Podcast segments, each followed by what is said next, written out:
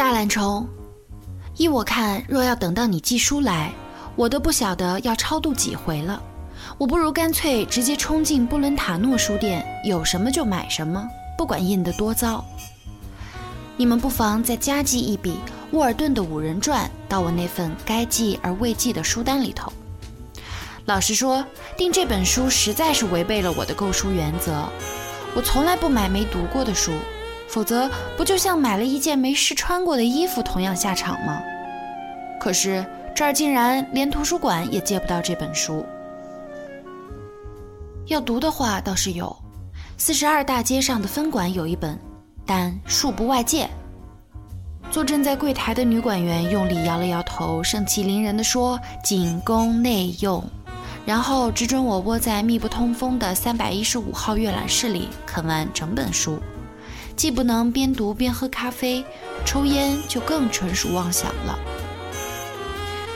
没关系，反正 Q 多次引用这本书里的段子，所以我肯定也会喜欢它。只要是 Q 喜欢的，我都照单全收，小说除外。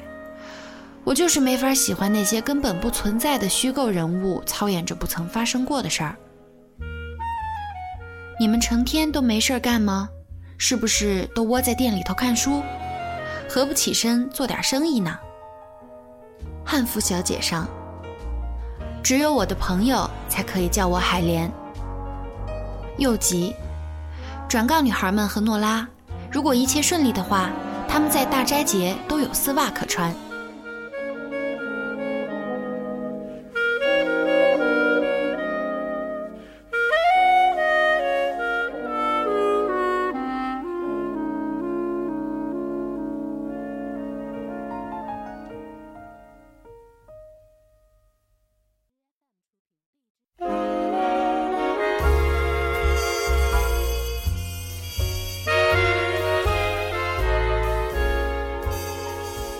伦敦市查令十字街八十四号，一九五二年二月十四日。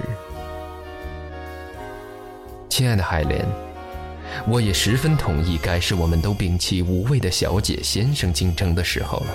不瞒您说，我本人实在并不像您长久以为的那样既木讷又严峻，只是我写给您的信都必须存放一份副本作为业务存档，所以我认为行礼如仪似乎比较妥当。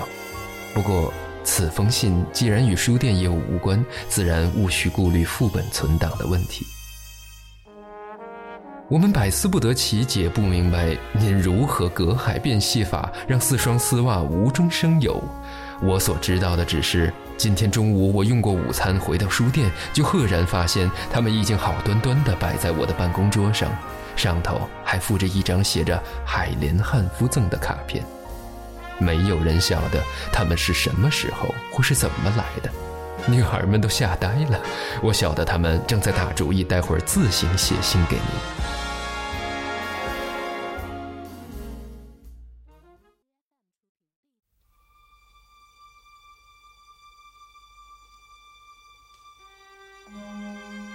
有一件令人遗憾的事儿要向您报告。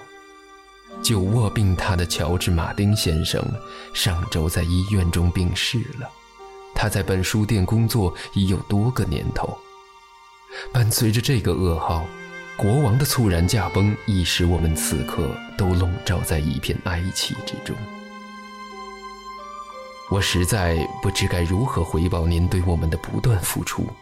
我所能做到的，只是当您确定访问英国时，向原巷三十七号将会有一个房间，可供您无限期的住宿。